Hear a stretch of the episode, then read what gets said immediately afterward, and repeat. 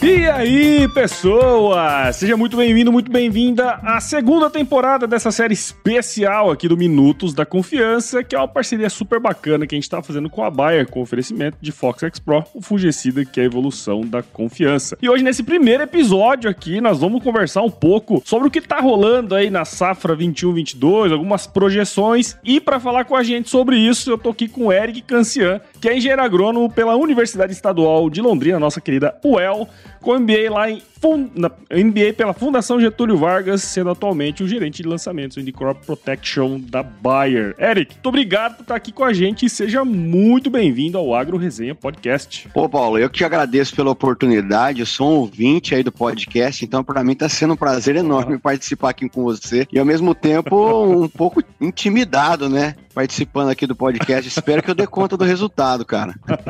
Mas é legal, né, cara? O podcast tem essa coisa interessante que ele tem uma penetração muito grande, assim, né? A gente nem faz ideia das pessoas que ouvem, né, cara? E você vai ver aí um negócio bem interessante que as pessoas vão escutar, vão saber um pouco mais de você também. Mas eu tenho certeza que você vai tirar de letra, né, cara? Tomara, vamos lá. Este episódio especial do Agro Resenha Podcast faz parte da série Minutos da Confiança, que é um oferecimento da Baia. E não há como falar em confiança sem pensar no fungicida Fox X Pro, que é a própria evolução da confiança. Então não perca os episódios aqui no Agro Resenha Podcast.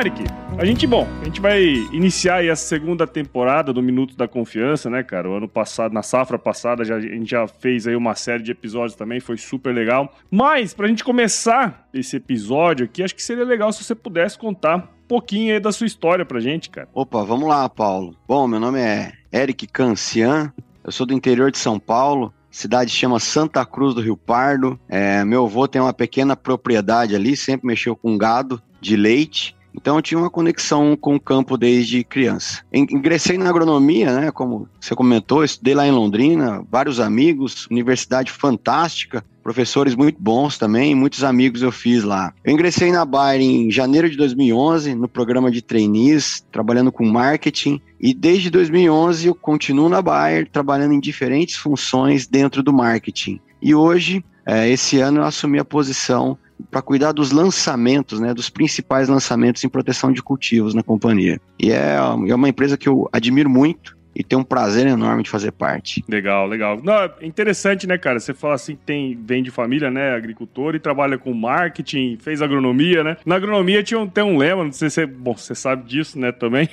que a gente aprende qualquer coisa, né, depois da agronomia, né, cara? É verdade. Porque você entra na agronomia achando que você vai mexer com roça só, né?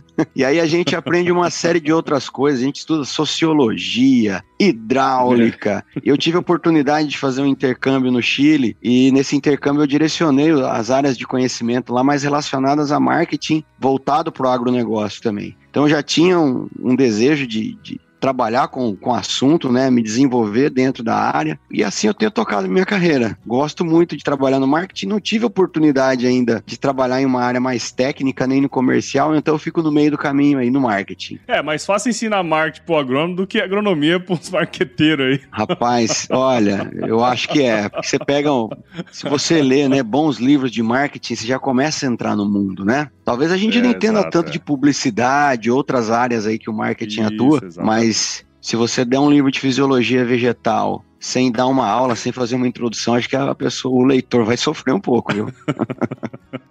Exatamente, cara. Mas, Eric, assim, a gente, como eu comentei ali no início, a gente vai falar um pouquinho da safra de soja aí, né, cara? A gente já tá no meio da safra 21-22. E recentemente saiu mais um relatório, acho que o terceiro relatório da, da Conab, né, desse ano, e, e mostra lá que esse, esse, ano a safra deve passar de 140 milhões, 142 milhões de toneladas, alguma coisa nesse sentido, né? Uhum. E a gente sabe, né, cara, que assim, já estamos no meio da safra, aquela coisa. Tá passando por vários desafios, produtores, especialmente quando se trata de doença, né, cara? Tem vários desafios aí. Acho que seria legal, cara, se pudesse contar um pouco pra gente como tem sido aí os principais, quais têm sido, né, os principais desafios dos produtores aí no campo em relação a essa parte mais focada em doenças, cara, e como que a gente pode trabalhar isso aí. Legal, Paulo. Eu vou dar, vou, vou, da minha visão de forma geral, sem entrar em muitos detalhes uhum. em cada regiões do país, porque a gente também tem uma diferença, né? Em algumas regiões você uhum. tem doenças como mofo branco, causando bastante dor de cabeça, em, em outras regiões não. Você tem regiões que a antracnose incomoda mais do que mancha. Mas assim, de forma geral, o que, que eu enxergo? O produtor brasileiro cada dia mais buscando informação e melhorando a qualidade técnica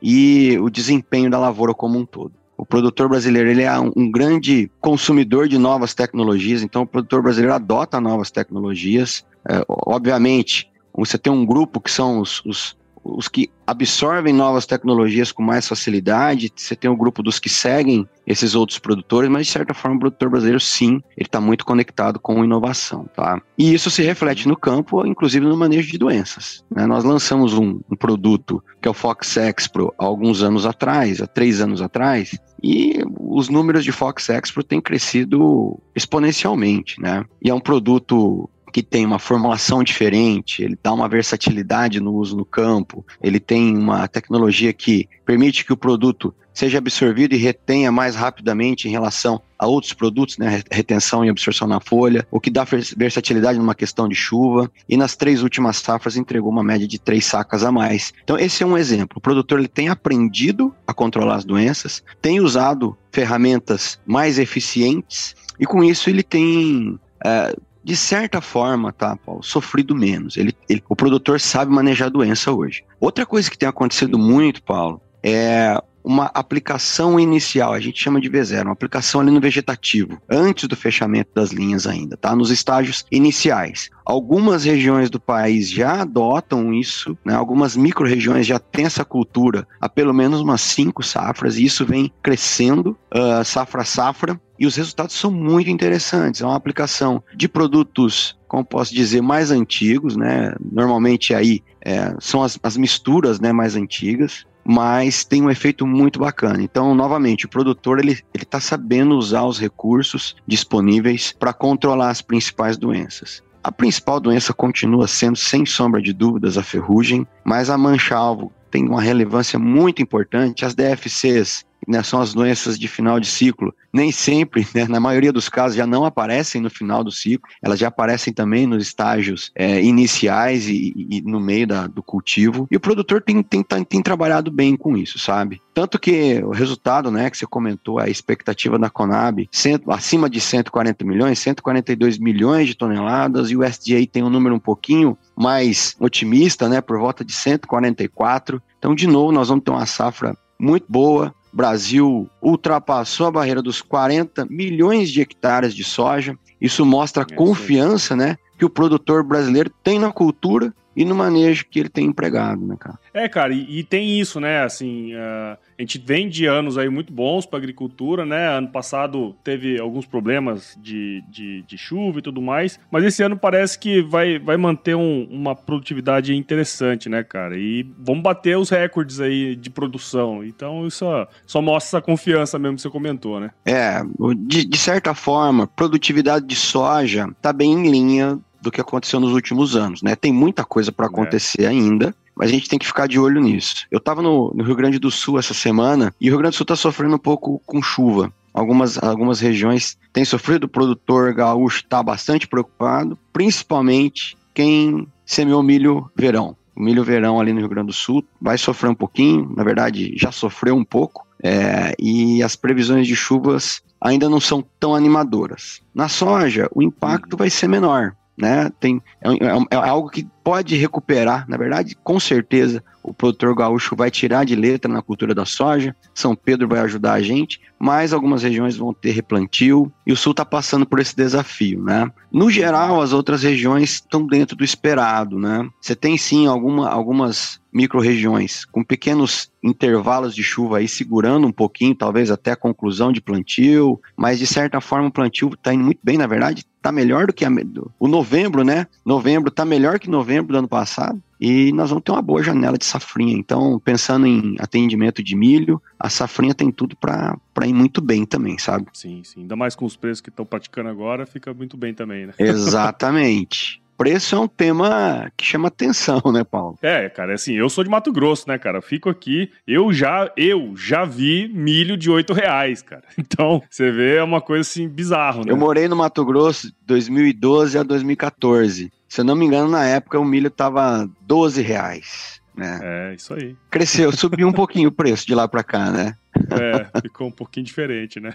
Pois é. Cara. Mas, cara, voltando nesse, nesse assunto aí, né? Você comentou, né, que, bom, cada vez mais os produtores, eles estão focados em desenvolver e melhorar cada vez mais os manejos internos, né, dentro da fazenda, usando tecnologia e tudo mais. E a gente já tá no meio pro fim da safra agora, então muitas daquelas operações que você comentou até antes aí, que são preventivas, né, aquelas que acontecem antes mesmo da planta fechar, né, o, dela fechar mesmo em si. Eu queria que você pudesse falar um pouquinho pra gente sobre essa questão, né, sobre esses novos manejos e também como que isso é, tende a afetar a produtividade aí do produtor, né, cara? Porque cada vez mais a gente tem doenças acometendo, né, é, dentro desse espectro que você falou aí. E se o cara não tiver um bom manejo, ele vai, vai sofrer um pouco com essa produtividade, né, cara? É. Paulo, a, nós aqui na Bayer, a gente caminha muito próximo do, dos pesquisadores, das universidades, das instituições que trazem ciência para a agricultura, né? Então, nós temos um,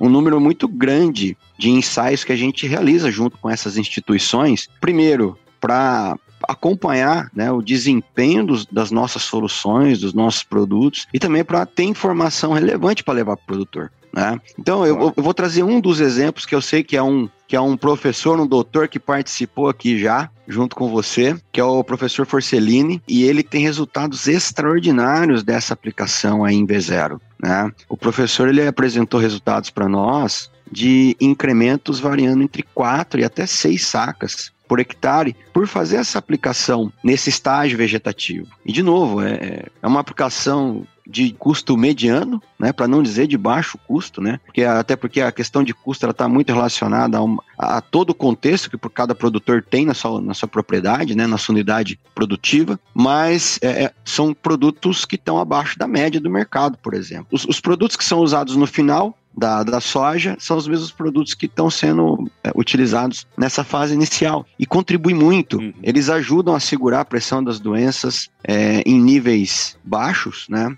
E aí quando você entra com um fungicida Premium, por exemplo, que é o caso de Fox Expro, você dá oportunidade para o produto expressar todo o potencial. Uma vez que a gente entende que os produtos funcionam de forma preventiva, né, Paulo? Legal, cara. Acho que esse, esse é um ponto bem interessante. Quer dizer, se você fizer um bom manejo, né, cara, obter 4 a 6 sacas a mais é, faz a diferença na rentabilidade do negócio, né, cara? Não, com certeza. É, assim, e lembrando, né, são, são estudos conduzidos por um profissional de altíssima relevância, né? Professor Forcellini é profissional extraordinário, mas não necessariamente esse dado vai ser repetido é, em todas as lavouras, Sim, né? Claro. Então, vai ter produtor que vai ter variações para baixo e para cima disso. De novo, a gente tem que pensar em todo o contexto que está relacionado em cada unidade produtiva, em cada fazenda, em cada talhão. E, e, e, deixa eu puxar um gancho aqui, Paulo, que é um negócio muito interessante quando a gente pensa nisso, que é uma outra solução da Bayer muito ligada à tecnologia, né? Que é o Field View,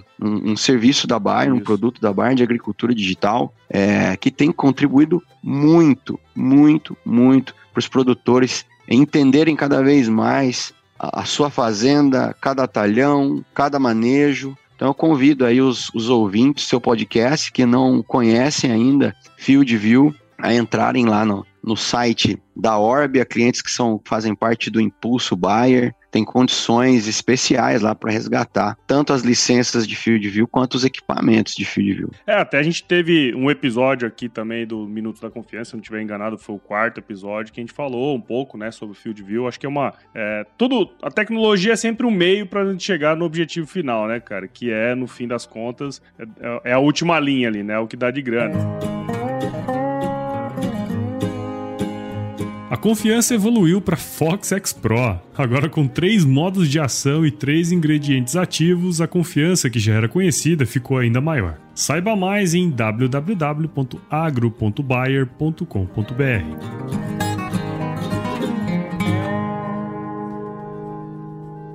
A gente fala muito aqui no podcast dessa questão da produtividade versus rentabilidade, né? Muitas vezes a gente vê produtores que sabem muito mais do seu, do, da sua produtividade ano a ano, né, o histórico, mas muitos ainda não têm esse olhar focado na rentabilidade, que é o que de fato é o objetivo dele no final das contas, né? A gente tem uma agricultura dinâmica e globalizada, que é esse lance que você comentou, né? A gente tem que estar com o olho aberto e sempre focado também no mercado. E, cara, eu queria saber um pouco da sua visão, né? Você que anda bastante, você teve, teve no Rio Grande do Sul recentemente, né? Provavelmente deve ter andado em mais outras regiões. Como que você tem visto, assim, o produtor ele tem tido uma visão de negócios maior, assim? Como é que tem, tem sido essa questão da, da profissionalização também no setor, cara? Paulo, a exemplo da, da tecnologia, o produtor brasileiro tem aprendido sim, a, na minha opinião, né, pelo menos, a trabalhar com, com os números financeiros, sabe? Eu tenho um histórico maior de Cerrado, né? Eu fiquei nove anos na região de Cerrados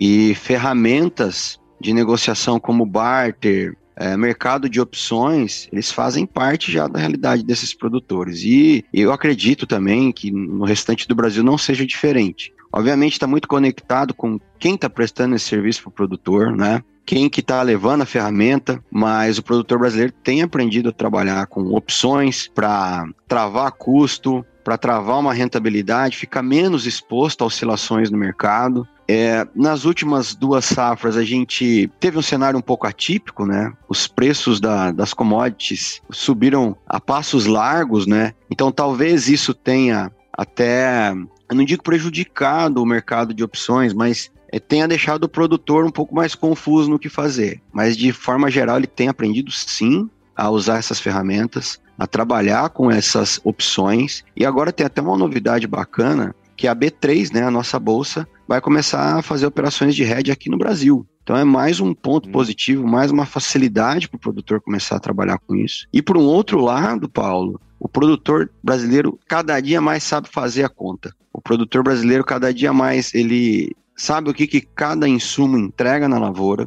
entende melhor cada insumo e aonde investir. Né? Então o, o produtor ele tem aprendido cada dia mais a diferença entre valor e preço, sabe? E eu, eu digo isso porque eu trabalho numa empresa que, que busca levar produtos que entregam acima da média do mercado. E nós somos uma empresa em crescimento. Então, partindo dessa premissa, né, que nós levamos produtos que entregam acima da média e nós somos uma empresa em crescimento, eu entendo que o produtor tem olhado para isso. O produtor entende que valor e preço são coisas diferentes. E por isso, cada dia mais ele briga pelo preço que ele vai vender o, produto dele, porque ele tem investido, né? Uh, e, e, cada dia mais ele se capacita e agrega valor ao seu negócio também. O produtor brasileiro sabe agregar valor ao seu negócio e entendeu bem hoje já a diferença de valor e preço, viu, Paulo? Cada vez mais a gente vai ter esse uso, né, das ferramentas de rede e tudo mais, né, no mercado de opções, a gente tem a própria bolsa, né, que alguns produtores conseguem trabalhar bem nisso aí, né, e acho que um passo muito importante nesse negócio é o cara ter a gestão dele na mão ali, justamente para poder tomar essas decisões do dia a dia, né, de comercialização, de compra de insumos, né, e aí, de fato, ver o que dentro da propriedade dele faz sentido, né? E entregar o maior valor possível, né, cara? É isso aí, Paulo. Você falou aí ao final da sua, da sua fala algo muito importante. O produtor entendeu que dentro da propriedade dele faz sentido. Quem, né, assim, por mais que a gente acredite, é, tenha a nossa visão de, de agronegócio, nossa visão de lavoura e tudo mais, mas quem entende do negócio que está dentro da porteira do produtor lá é ele. Nós estamos aqui para auxiliar, levar informação, levar conhecimento, levar serviço, levar tecnologia, mas o produtor mais do que ninguém sabe o que, que ele precisa. O importante, eu acho que é como em tudo na vida, né, Paulo? A gente está aberto a ouvir, aberto ao diálogo, porque aí a gente consegue crescer junto. E o nosso objetivo é crescer junto, né?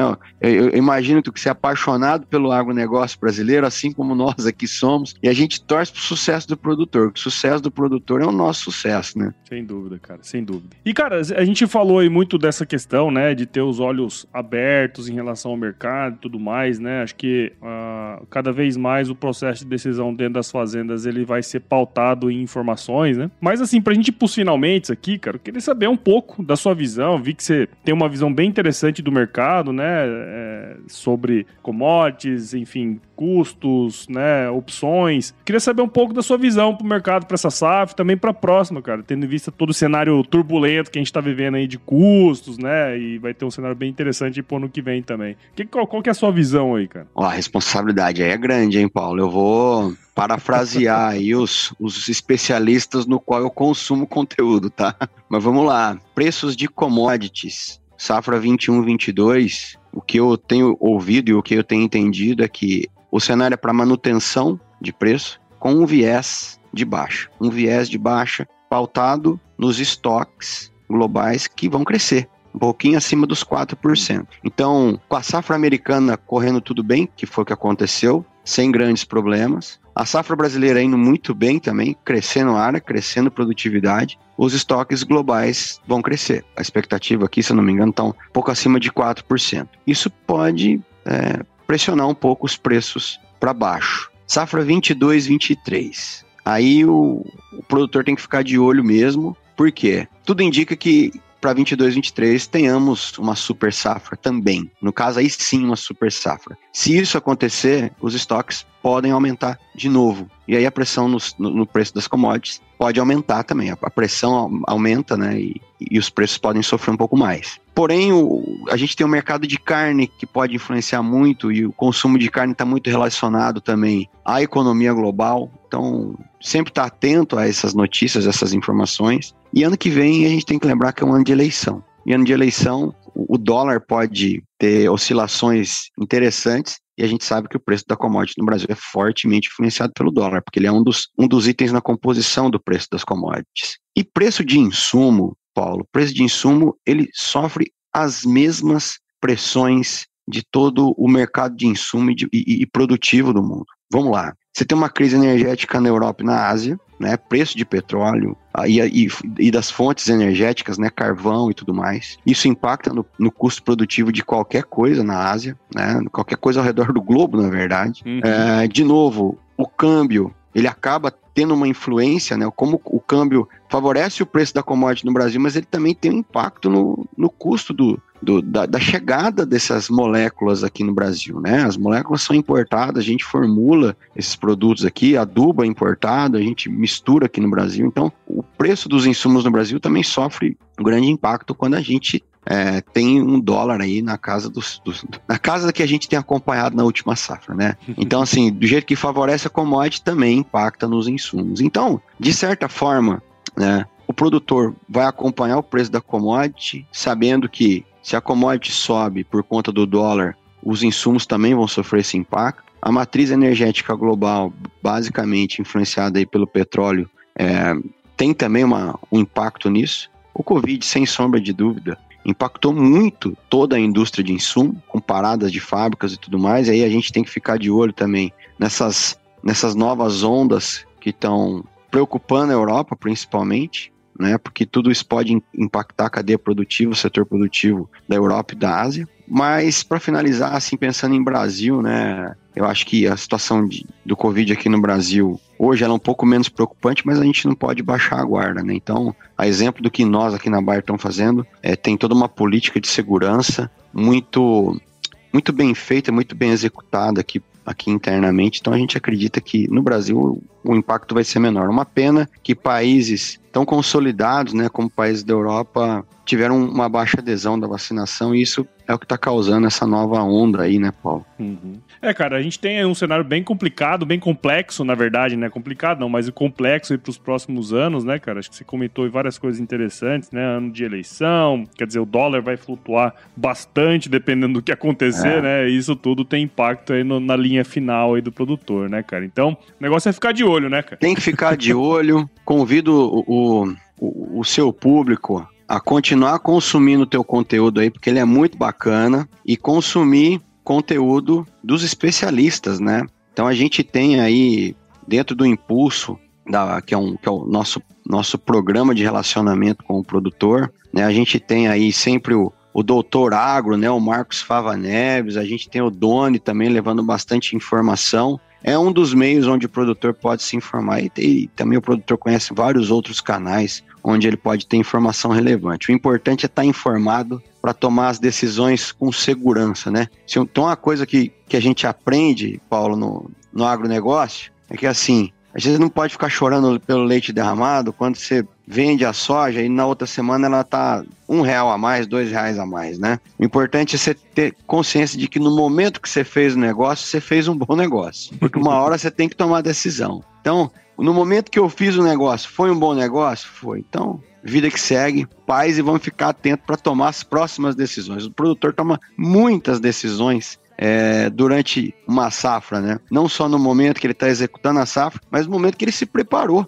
para iniciar a safra. Então, consumir conteúdo de relevância é muito importante e eu tenho certeza que vai ajudar o produtor a tomar decisões mais assertivas, né? Muito legal. Bom, Eric, bacana, cara. Acho que deu pra gente aportar bastante coisa em relação à safra, né? O, o, os principais gargalos aí de produção que tá tendo em relação a doenças aí nas diferentes regiões, né, cara? Então quero agradecer muito sua participação aqui no Agro Resenha, nessa segunda temporada aí do Minutos da Confiança, né? Que é um, um projeto super legal aí pra gente trazer informação, trazer é, questões técnicas e de mercado também, que foi bem interessante. Espero que quem esteja escutando aí, você que tá do outro lado, escutando esse episódio, episódio, dando uma caminhada, né? Andando de carro, ou mesmo dentro do trator, tem aproveitado esse bate-papo aqui com o Eric, né? E, cara, muito obrigado aí, parabéns pelo seu trabalho, viu, Eric? Paulo, foi um prazer, cara. Eu adorei. Eu nunca, nunca tinha participado de um podcast. Então, mas, e, e sou um ouvinte do seu podcast, então para mim foi um prazer. Espero ter levado um pouquinho de informação aí pro pessoal. E, de novo, né? Espero que os seus ouvintes continuem ouvindo o seu trabalho. O seu trabalho é muito bacana também. Tem ajudado aí a gente ficar atualizado, entender coisas novas e aprender coisas novas. Obrigado e parabéns. É isso aí, cara. E é interessante, né? Porque a gente recebe mensagem aqui da galera escutando o episódio no trator mesmo. Pô, que legal. Com o somzinho dentro do trator ali e a gente nem imaginaria que um, um, projeto como esse, né? Uma mídia como essa pudesse estar presente no dia a dia do produtor, né, cara? Então, queria agradecer de novo aí, cara, e, e queria perguntar também como que a galera pode seguir aí o seu trabalho, onde que a gente pode te encontrar para de repente trocar uma ideia. Paulo, o, o caminho caminho mais eficiente para me encontrar é no LinkedIn mesmo, sabe? Eu não sou.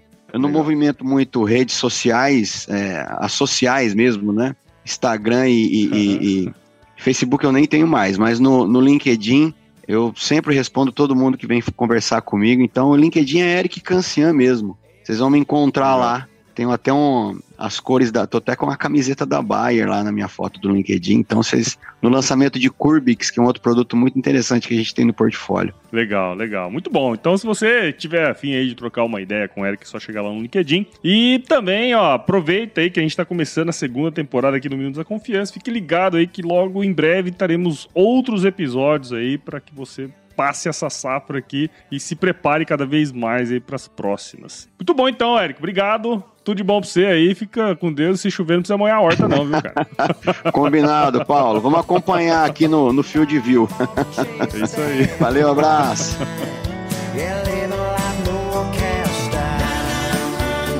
Bom, só para finalizar, você já sabe, mas não custa lembrar, que é preciso verificar a bula e o uso é exclusivamente agrícola. Consulte sempre o engenheiro agrônomo e a venda é feita sob o receituário agronômico.